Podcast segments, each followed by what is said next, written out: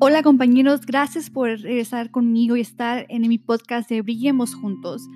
Hoy voy a iniciar contándoles una historia. Es una muchacha que tiene eh, su brazo quebrado y está tratando de levantar una caja bastante pesada y no la pudo levantar. Personas alrededor de ella miraban lo mucho que se esforzaba, pero en vez de ayudarla, se burlaron de ella y empezaron a decirle, mira qué débil eres, no puede ser que no puedas levantar esa caja. Ay, ¿para qué estás yendo al hospital a que te vayan y te revisen si mira, ni siquiera puedes levantar una caja y no puedes sanarte el brazo? Y se fueron. Y no la ayudaron. Y ella se quedó ahí con mucho dolor y sin poder cargar la caja. Ahora dijeras tú, híjole, qué mala onda, o sea, ¿cómo puede ser que nadie se haya, haya dicho, déjame ayudarte? ¿Cómo puede ser que todos se fueron y nomás la estaban juzgando y burlándose de ella? Tú dijeras, si yo estuviera en esa posición, yo la fue y la ayudara. Claro que sí, yo la fue y la ayudara porque pues veo que, que está lastimada y ocupa ayuda. De hecho, la mayoría de las personas automáticamente lo hicieran en cuanto vieran que está tratando de levantar algo y pues miran que no puede porque tiene el brazo quebrado. Rápido fueron y le ayudaran, sin pensarlo. Ahora, ¿por qué tienes que pensarla tantas veces cuando una persona está sufriendo mentalmente? Cuando una persona tiene una enfermedad mental, porque no es automático nuestra forma de ayudar. Algo muy simple contestar esto es que no es físico, no lo podemos ver. Como no lo podemos ver, no entendemos la gravedad del problema, así que no vamos y ayudamos automáticamente. Al contrario, lastimadamente nos burlamos o decimos cosas como que, ay, ya supéralo. Ya déjate de tus cosas. Otra vez estás triste. Y la persona que está sufriendo de esto, también igual, como no lo puede ver, no lo puede sentir. A veces acepta esas palabras y dice, bueno, a lo mejor sí estoy exagerando. ¿Por qué voy a ir a, pedir ayuda? ¿Por qué voy a ir con un psicólogo si a lo mejor sí estoy exagerando mi dolor? Aunque de a tiro se siente mal, mal, mal, mal, pero como no se puede ver la herida pudriéndose, no buscan ayuda.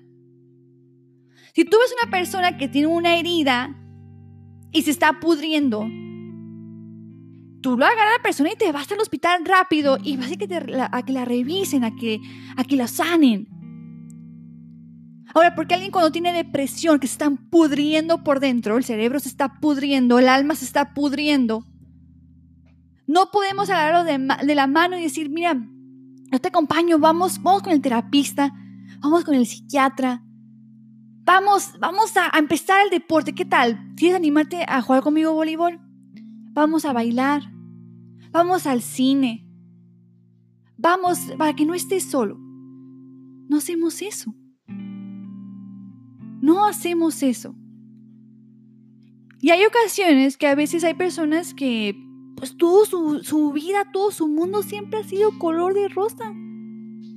Y no entienden, no tienen empatía, no tienen esa comprensión. Pues, ¿por qué la persona está sufriendo por eso? No entiendo por qué están así no pueden comprender el dolor. Y ese, pues obviamente es entendible, porque si tú nunca lo has sentido, pues no sabes, ¿no? No sabes qué hacer. Pero todos podemos ayudar aunque no podamos entender realmente el dolor. Porque a lo mejor aunque ahora o en los días anteriores o toda tu vida, tu vida siempre ha sido perfecta tú realmente nunca has sufrido. Primero que nada, dale muchas gracias a Dios por haberte dado tan bella vida. Pero dos, nadie te asegura que así seguirá. ¿A ti te gustaría que el día de mañana, cuando tú también estés sufriendo de algo así como la depresión la ansiedad, te burlen de ti? Porque recuerden que la depresión, la ansiedad y al igual que otras enfermedades mentales no discriminan. Y tú pudieras ser el siguiente. Tú pudieras el que después estés en esa posición que esta persona está pasando. Entonces, ¿cómo le podemos hacer? ¿Cómo le podemos hacer para entender algo que no, no entendemos? O ver algo que no, no podemos ver. Algo muy importante cuando tienes a un ser querido o algún amigo o amiga, solamente una persona que tú estás viendo que pues, se la está pasando muy mal. Muy importante, escucha sin juzgar. En el instante que esa persona te empiece a contar, te empiece a hablar, la mente anda a ver, ¿qué, qué te respondo? ¿Qué te respondo? A ver, calmado. Calmado. Escucha lo que están diciendo. Pon atención a lo que están diciendo. No importa tu respuesta. A veces es más importante guardar silencio y escuchar a encontrar el mejor consejo del mundo. No critiques, no juzgues. Si para ti esto no es importante, para esta persona sí lo es. Para esta persona este dolor es real. Eso es algo muy importante. Escucha, no juzgues. Punto número dos que podemos también hacer. Oh, y parte, parte, perdón, aparte parte de eso de que escuchen, no, no, no juzgues, no, no, no critiques. No digas la palabra te entiendo cuando realmente no entiendes. Si tú no has pasado por la misma, la misma situación que esta persona está pasando, no digas te entiendo porque no entiendes. No entiendes lo que están pasando. Podemos imaginar el dolor que están pasando, pero no entendemos. O mejor hay que, si, nosotros no sabemos, hay que guardar ese comentario. Porque a veces cuando uno está pasando por algo y sabemos que otra persona no, eh, frustra un poco decir, te entiendo, no, no, no, no entiendes. Pero gracias por tratar de escucharme. Y podemos decir, como te digo, podemos decir, me imagino, solo me puedo imaginar el dolor que estás sintiendo. Aquí estoy por ti. Punto número dos, ahora sí vamos al número dos. A veces es mejor no decir nada y simplemente abrazar. A veces sana más un abrazo que tu mega inteligencia que tienes y estás pensando en el mejor consejo que le puedo dar a esta persona y le das, y le das, y le das. Cuando la verdad simplemente abraza. Ese abrazo, ese silencio, ese amor puro que se demuestra en un abrazo, realmente puede sanar el alma, puede sanar el corazón. Su abraza fuerte, y sin decir nada. Si realmente no tienes nada bueno que decir. Con eso ya puedes, ya puedes hacer mucho. Con eso ya puedes hacer mucho. Punto número tres.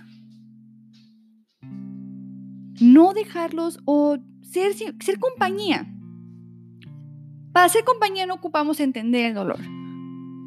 Solamente esa persona es bueno tener a alguien que sabe que va a estar ahí cuando lo necesita, cuando es necesario. Eh, a lo mejor es que me siento mal, vamos a comer algo, vamos. El ser humano no está diseñado a estar solo. Nosotros somos como una manada de lobos, nosotros tenemos que estar en grupo. No estamos diseñados a estar solos. Es bueno, obviamente, disfrutar de tu soledad, en momentos. Es bueno disfrutar de tu soledad, de ti, que te caigas bien, pero eso ya es otro tema. Pero la soledad en sí no somos nosotros diseñados para eso. Tenemos que tener a personas que alrededor de nosotros eh, pertenecen a algún grupo, para sentirnos que somos parte de algo más grande. De hecho, les voy a, les voy a leer aquí algo de que hubo, que el um, doctor Dor Kumar es médico residente del Hospital General de Massachusetts. Si la soledad es un factor de riesgo de muerte prematura tan importante como la obesidad y el tabaquismo. O sea, ¿qué tan fuerte puede ser la soledad? Que de hecho realmente te puede causar un dolor físico en el corazón. Entonces algo tan sencillo como vamos a comer juntos y es que me siento muy mal, híjole. Vamos al cine. Te invito a, a que seas parte de mi equipo de soccer. Lo que sea pero que, que sepa que la persona que no está solo. Y para invitar a personas a esas cosas, a hacer esas esos, este, actividades, no, no necesitas entender el dolor. Solamente tienes que entender que esa persona es importante para ti. Y que esa persona es importante de que sane de sus heridas. Eh, acabo de, mirar el programa de, la última temporada del programa de las terceras razones por qué, 13 Reasons Why. En la segunda temporada era de, pues parte de la historia, es un muchacho que en su tiempo de preparatoria siempre ha estado solo, siempre ha sido como el raro de la escuela y lastimadamente sufrió de un abuso sexual muy fuerte. Por tanto dolor que tuvo, que tenía, entonces ah, fue a comprar unas armas y en la escuela estaba en, un baile. Y él estaba listo para matar cualquier cantidad de personas que mirara y al igual al, al, último matarse él mismo. Cuando llegó a la escuela y estaba por hacer ese horror, uno de los, de los muchachos que lo conocen se lo topó afuera y empezó a hablar con él y empezó a ayudarlo, a, calmarlo, a que decidiera no hacerlo. Y no lo hizo. A la tercera temporada se mira como todo el grupo de amigos empiezan a ser parte de la vida del, muchachito este. Entonces no lo dejan solo, eh, lo, uno de sus amigos lo mete a box, aprende a boxear, él se siente mejor físicamente, siente más fuerte, siempre estaba rodeado de gente, lo decían que le, que le importaba y le decían, pues dime si algo, se mira como que algo te pasó, dime, cuéntame, yo quiero saberlo. Total, ese muchacho mejoró muchísimo por ser parte de unos amigos.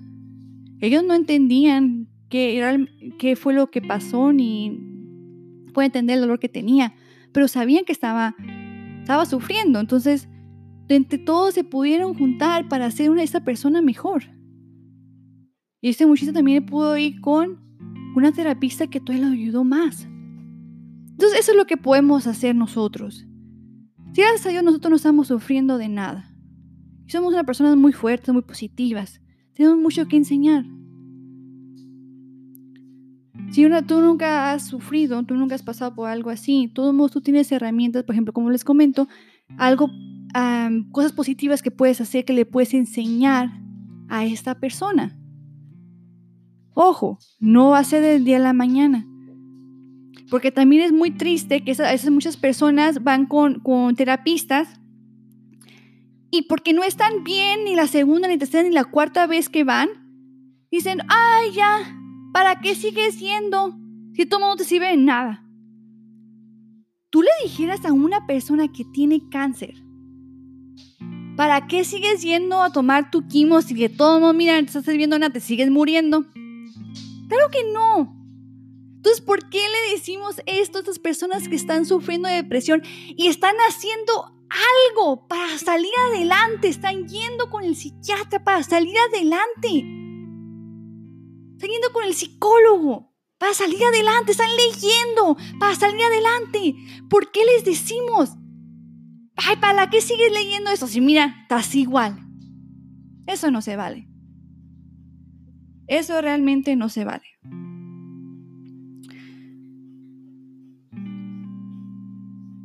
Sé que ahora pues fue un, tema bastante fuerte, pero espero que sirva, le sirva de algo, ya sea que tú estás pasando por algo fuerte, o tú eres una, una pareja, una mamá, un hermano, una hermana, amigo, amiga, de alguien que está pasando por eso, que te puede dar herramientas en cómo ayudar a esta persona y cómo entender un poco qué es lo que están sintiendo.